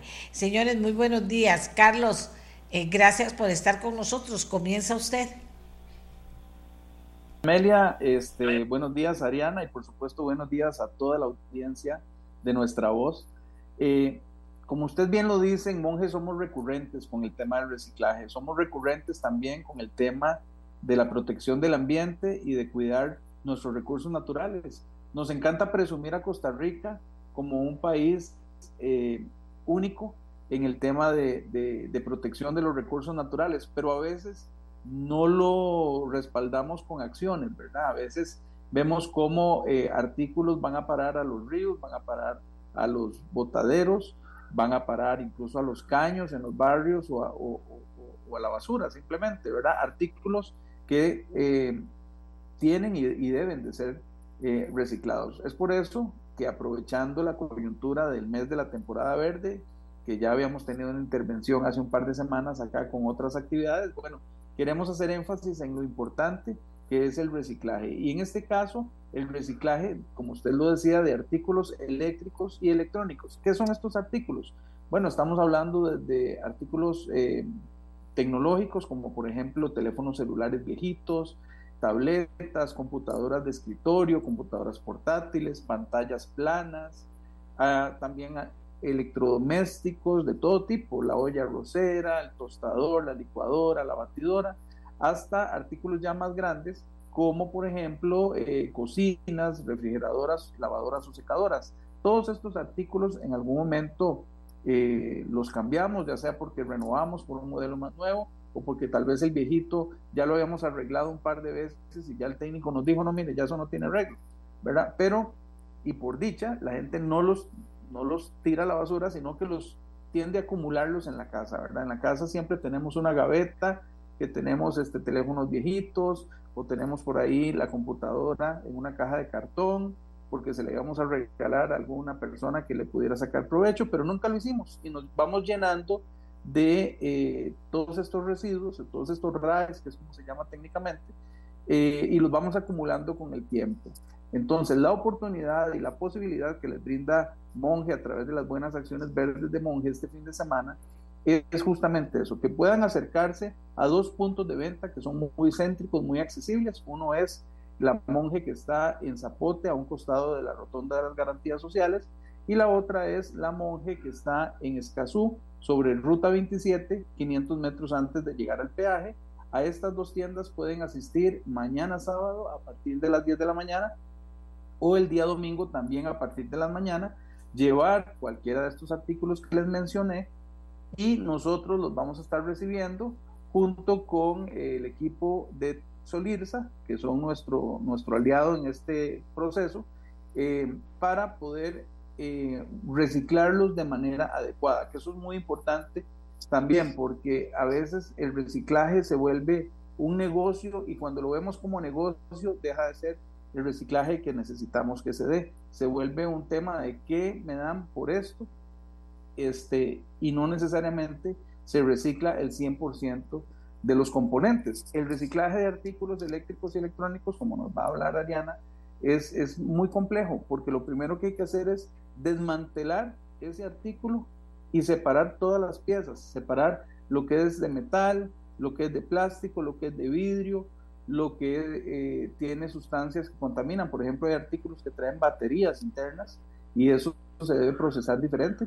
Eh, hay procesos que se realizan aquí en Costa Rica, hay procesos que se realizan fuera de Costa Rica, lo cual hace que el reciclaje de estos artículos sea muy costoso también y por eso es que no abundan las campañas de reciclaje de este tipo de artículos. Pero bueno, en Monje, como tenemos esta responsabilidad social ambiental muy clara eh, y ponemos siempre de primero el bienestar de, las personas y del ambiente, pues hemos decidido en conjunto con ACEGIRE y con Solirsa eh, unirnos para hacer esta Raetón Monje este fin de semana.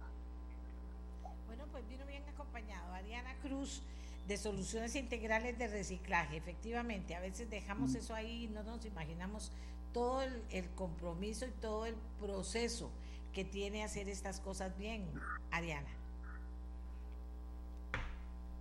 Así es, bueno, buenos días a todos, muchísimas gracias por, por la invitación y por la oportunidad de poder eh, pues llevar a la comunidad en general y pues a todos los costarricenses este maravilloso mensaje de eh, reciclar, ¿verdad? De darle una mejor gestión y, una gestión más responsable a este tipo de residuos que como bien dice eh, Carlos, ¿verdad? Pues no es muy común que se hagan campañas a esta magnitud, ¿verdad? Por el costo, por la complejidad de esta gestión. Y doña Amelia, bueno, contarle a ver para que por ahí los oyentes también eh, magnifiquen, ¿verdad? Y mencionen un poquito cómo se maneja todo lo que es eh, el manejo de residuos de aparatos eléctricos y electrónicos, ¿verdad? Llamados RAE.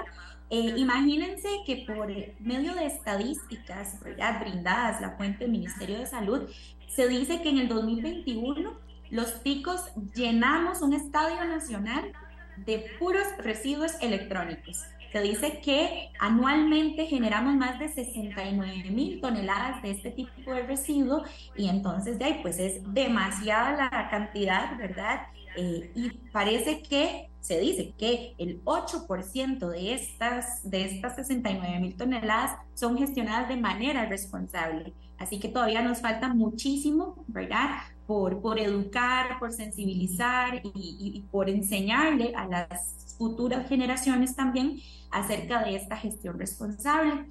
Em, por ahí también tenemos el dato de que el 32% de los residuos electrónicos que generamos en Costa Rica eh, todavía no, no se tiene claro cuál es su paradero, ¿verdad? Dónde se encuentran y se apunta a que muchos de ellos están en los cajones de la cocina, en los armarios, en las bodegas, eh, por ahí en los garajes, en las cajas de cosas guardadas, ¿verdad? Eh, de muchas casas y de muchos hogares acá en nuestro país. Así que bueno, pues justamente eh, esta alianza y esta campaña, esta raetón de monje, eh, pues quiere motivar e impulsar a todos los costarricenses a que vaya, busquen y, y, vean ahí qué tienen, ¿verdad?, guardado para que entonces seamos parte de esta gestión responsable. Muchas gracias, Ariana. Carlos, repitamos nuevamente cómo van a ser, pero cuando pienso lo que está pasando en el planeta, con esas cantidades que solo se provocan en Costa Rica y que todavía no es, no es masivo el compromiso de reciclar estos aparatos en Costa Rica, ahora planteándolo a nivel mundial, hasta que me cae un peso en la espalda, Carlos, pero en fin, hay que estimular que la gente aquí en Costa Rica cumpla.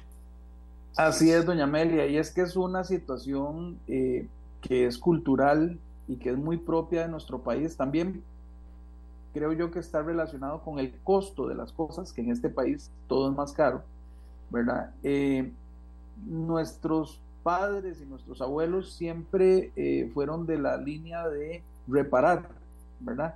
Se dañó el televisor, lo, arreglamos, eh, se dañó la refri, llamamos al técnico, ¿verdad? Y, y sí, obviamente hay que hacer la reparación como primera instancia, pero nos volvimos este, de reparar varias veces, varias veces, y ya cuando nos desahuciaban el artículo, se volvía un, una parte más ahí como del, hogar, entonces bueno, la refri la usaban como armario, este, el televisor, eh, aquel blanco y negro que tenía patitas, lo usaban como una mesa en la sala, y, y fue así como nos fueron inculcando el... Eh, desarrollar este, este, este sentimiento, este vínculo emocional con los artículos, ¿verdad?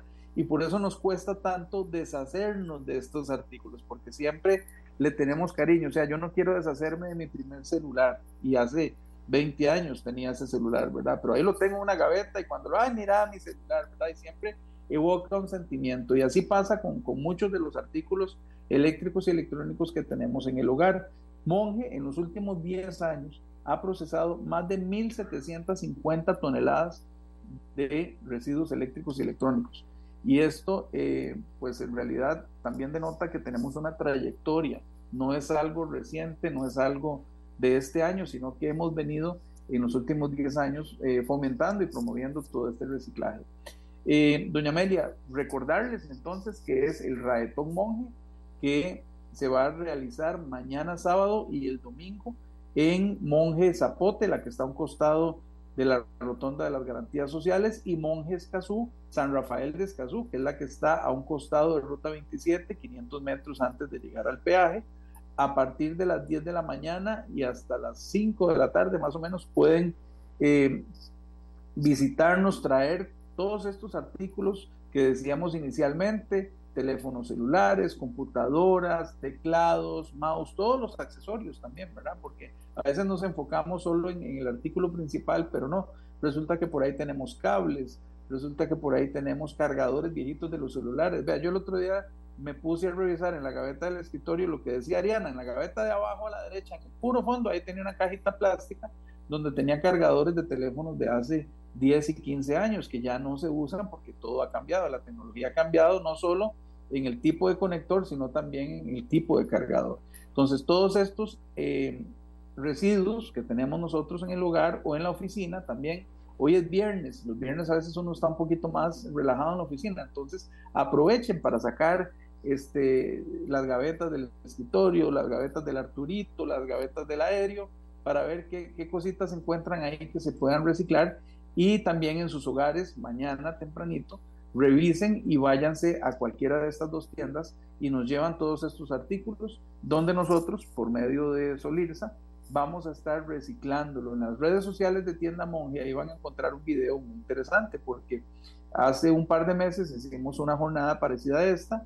Eh, recogimos casi cuatro toneladas de, residuos entre las dos tiendas y luego nos fuimos a grabar a documentar cómo se realiza el reciclaje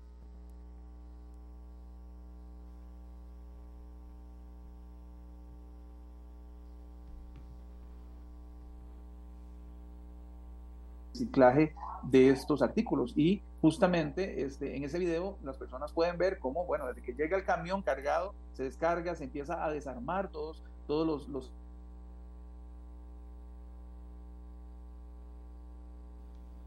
es importante todo este proceso que es un proceso certificado, es un proceso que le da la confianza a todas las personas que este, se realiza de la manera eh, correcta y apegada a la normativa existente, ¿verdad? Porque eso es muy importante, darle la tranquilidad a las personas que lo que nos entregan a nosotros en, estas campañas va a reciclaje y va al 100%. Nadie va después a ponerse a escoger, ay, vea este teléfono todavía sirve, o esta computadora, ¿verdad? Y, la vendo, no la vendo, la uso, no la uso, no, no. Aquí todo es este, un proceso certificado donde se recolecta, se envía en el camión, el lunes se, se descargan los camiones y comienza a hacerse todo el proceso de desarmado y de reciclaje tanto en Costa Rica como lo que hay que eh, exportar a otros países para que sea reciclado. Bueno, yo le agradezco a Ariana y le agradezco a Carlos y ojalá siga con ese empuje porque la verdad es que es la única manera de lograrlo y al final son toneladas lo que se logra, o sea, no es cualquier cosa la que se logra, son toneladas que de otra manera solo irían a hacer daño a donde sea que quiera que se fueran si se van por los ríos o se van por la calle y en las casas no, no, no ayudan en nada, solo estorban también. Así que le agradezco a Carlos Fernández, gerente de marca de Monje a Monje, por, por tener estas iniciativas, armarlas, porque todo esto no es fácil, y por supuesto a Ariana por unirse en estas aventuras que son positivas de buenas noticias de los viernes. Gracias a Doña Amelia, perdón, le voy a robar un minuto nada más porque nosotros también tenemos la campaña de reciclaje de tapitas plásticas y eso es en todas las monjas, en todo el país. Así que quiero aprovechar el, marco del, tema del reciclaje para que este, puedan ir a la monja más cercana y llevar ahí todas las tapitas plásticas. Hemos recogido más de 7 toneladas de tapitas plásticas, que son 7 toneladas de plástico que no están en los ríos, que no están en los basureros y por supuesto que no están en el mar. Y las transformamos en pasarelas eh, y sillas anfibias que le dan acceso a las personas a la playa y al mar. Y esto, la verdad, es una, una doble satisfacción porque no solo estamos contribuyendo con el medio ambiente, sacando todo este plástico y reciclándolo, sino que también le estamos dando la posibilidad adultos mayores, a personas con discapacidad, este, que puedan ingresar y este, disfrutar del, del mar. Eh, en nuestras playas y hacer estas playas accesibles para el turismo local y turismo también de extranjeros que nos visitan. Gracias, gracias. Entonces, vamos con otra noticia de cierre, otra buena noticia de cierre, porque nos encantan las noticias de cierre a nosotros aquí. Y resulta que pintaron en Costa Rica el mural más grande, en Barranca, más de 300 personas, entre niños, adolescentes y adultos mayores, ahí verán en las fotografías, los verán trabajando. Pintaron en tiempo récord un mural que al menos hasta hoy es el más grande de Costa Rica. Una obra artística dirigida y diseñada por el artista nacional Alex López Riliuk, Riliuk en la Plaza Casablanca, en Barranca de Punta Arenas. Y sin duda alguna eso se convierte en una, en una noticia eh, que vale la pena compartir con ustedes. Vamos a ver, teníamos un invitado que no se ha reportado aún, pero no importa que yo tengo la información y se las comunico a ustedes, que al final de eso se trata, de que ustedes estén informados y puedan valorar este tipo de cosas.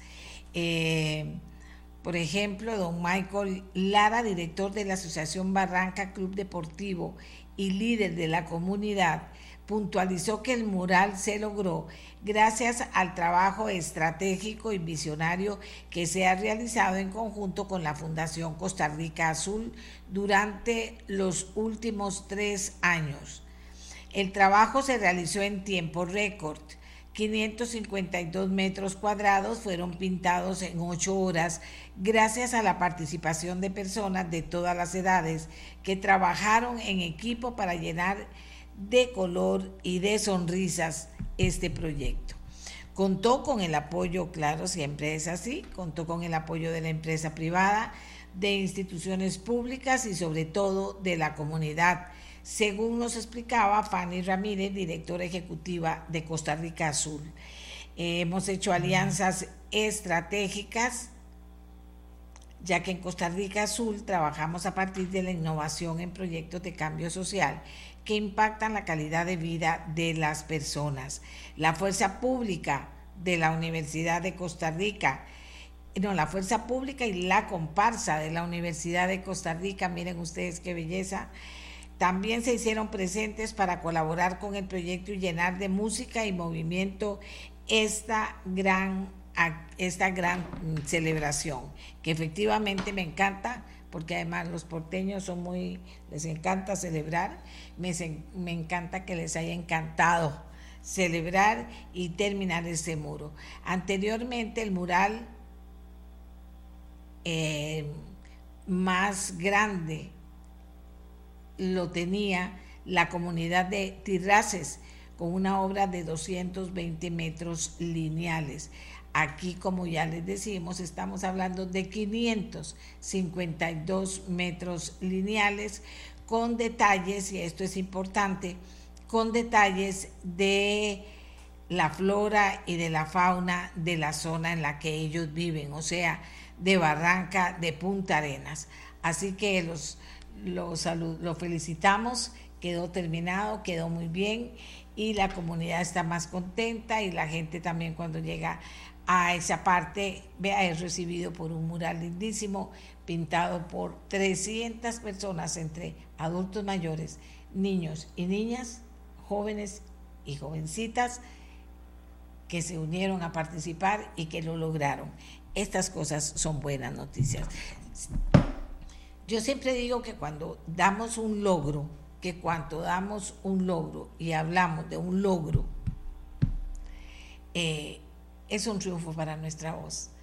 Porque a veces la gente dice, es que yo, a mí no me gustan las malas noticias. Y entonces yo siempre les digo, bueno, es que hay veces hay que informar. Pero yo les, les, digo a ustedes que cada día yo trato de buscar esas informaciones, esas historias que hacen que usted se plantee una actitud más positiva en la vida, que hacen que mueven las cosas, que logran que un empleado público maneje algo mucho más rápido, que un empresario quiera apoyar una gestión importante para el país que a él le gusta o le interesa. O sea, ese tipo de cosas que hacemos nosotros aquí, que a veces la gente dice, ay, no, que perece una buena noticia, entonces, ¿quién nos entiende? A veces me dicen, ah, no, no, doña Amelia, es que tal, no, ¿por qué no monta un pleito entre tal y tal? Y dije, no, no, porque yo prefiero buscar, y si hay algo que sea de verdad positivo, pues entonces yo feliz. Yo feliz. Vean que con el tema de las de, con el tema de las granjas marinas, cuando presentamos esto hace tres años aquí, la gente nos decía que eso no iba a pasar, la gente nos escribía, no nos motivé, sino que decían, no, no, no, no, eso no va a pasar. Poquitos decían, qué bueno que esto pasara. Y vean, tres años después, ya, hay proyectos que están ahí. El lunes hablamos de uno, de Isla Venado, que además Isla Venado cuenta con fibra óptica de telecable. Eso es muy importante. Y entonces eso facilita las cosas. Tuvimos una transmisión impecable con ellos eh, eh, cuando hablamos con ellos el lunes. Bueno, en el día de hoy tuvimos una transmisión impecable. Usted pudo escuchar a los pescadores y a la pescadora contándonos de sus proyectos en Playa Tambor, en Manzanillo, en Montero, en Isla de Chira. ¡Qué belleza! Claro, esto lleva tiempo. Hay unos que se terminaron, otros que van a empezar. Y ya tenemos todo para empezar. Entonces me parece a mí que eso es lo que tiene de maravilloso esta historia. Que se puede probar que hay cosas que se pueden hacer. Y se pueden hacer con el, eso sí, con el apoyo de todos. Institucional, de la empresa privada, de la comunidad. La comunidad es tan valiosa y llena de ilusiones a las personas cuando, eh, cuando logran pasar. Eh, vamos a ver cuánto me falta. Estamos ya cerrando, estamos ya cerrando. El programa es que nuestra invitada Fanny Ramírez, con de quien eh, estábamos señalando, nos participó de la noticia del mural más grande de Costa Rica en Barranca, que realizaron, eh, que realizó el artista nacional Alex López Riulik y que fue, eh, ¿cómo se llama?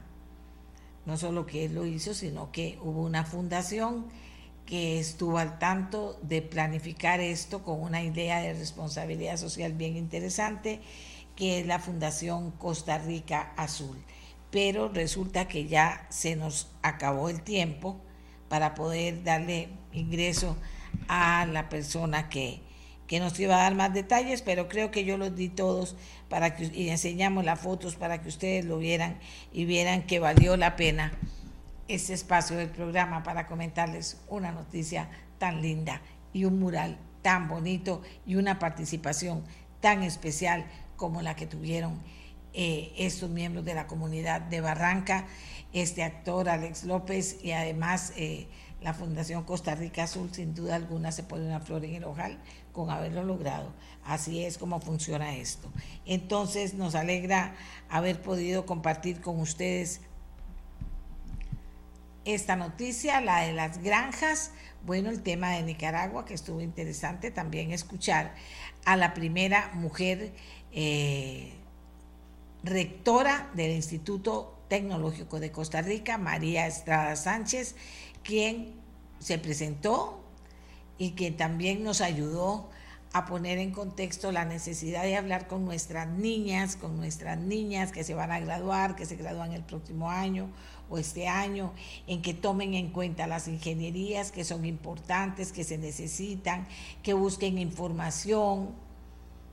Y tengo a alguien que me puede ayudar con ese tema. Vamos a ver si lo localizo.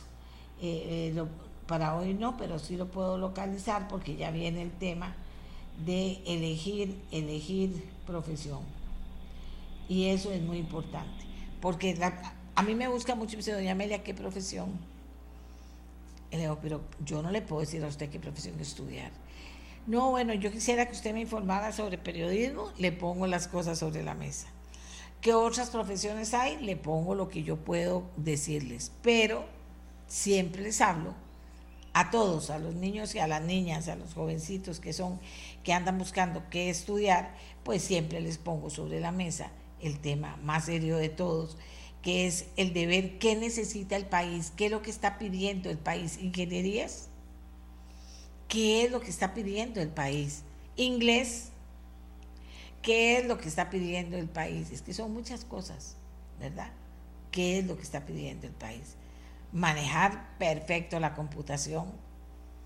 Bueno, si usted ya está en un colegio de quinto año, en su mayoría debería estar preparado ya, pero no es así. Entonces yo les hablo con toda, con toda seguridad, pero les digo también, pero entren, ingresen a estudiar. Hay becas en las universidades, ingresen a estudiar, cumplan su sueño. No es fácil, va a ser difícil. Debería pedirle a doña Cecilia, la pescadora, que me ayudara no va a ser fácil para muchos porque no tienen plata las familias, porque ellos quieren estudiar y se les complica, porque entonces tendrían que venir aquí, allá y acullá. Sí, yo sé que hay que generar toda una, un proceso para poder ingresar a la universidad, pero no deje de hacerlo porque piense que usted tiene la capacidad. Las notas que ha tenido en el colegio ya de por sí están marcando que usted sí puede.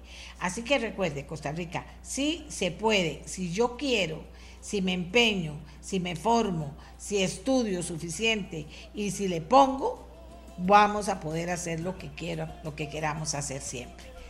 Nos vamos hasta el próximo lunes a las 7 de la mañana. Que tengan un lindo fin de semana.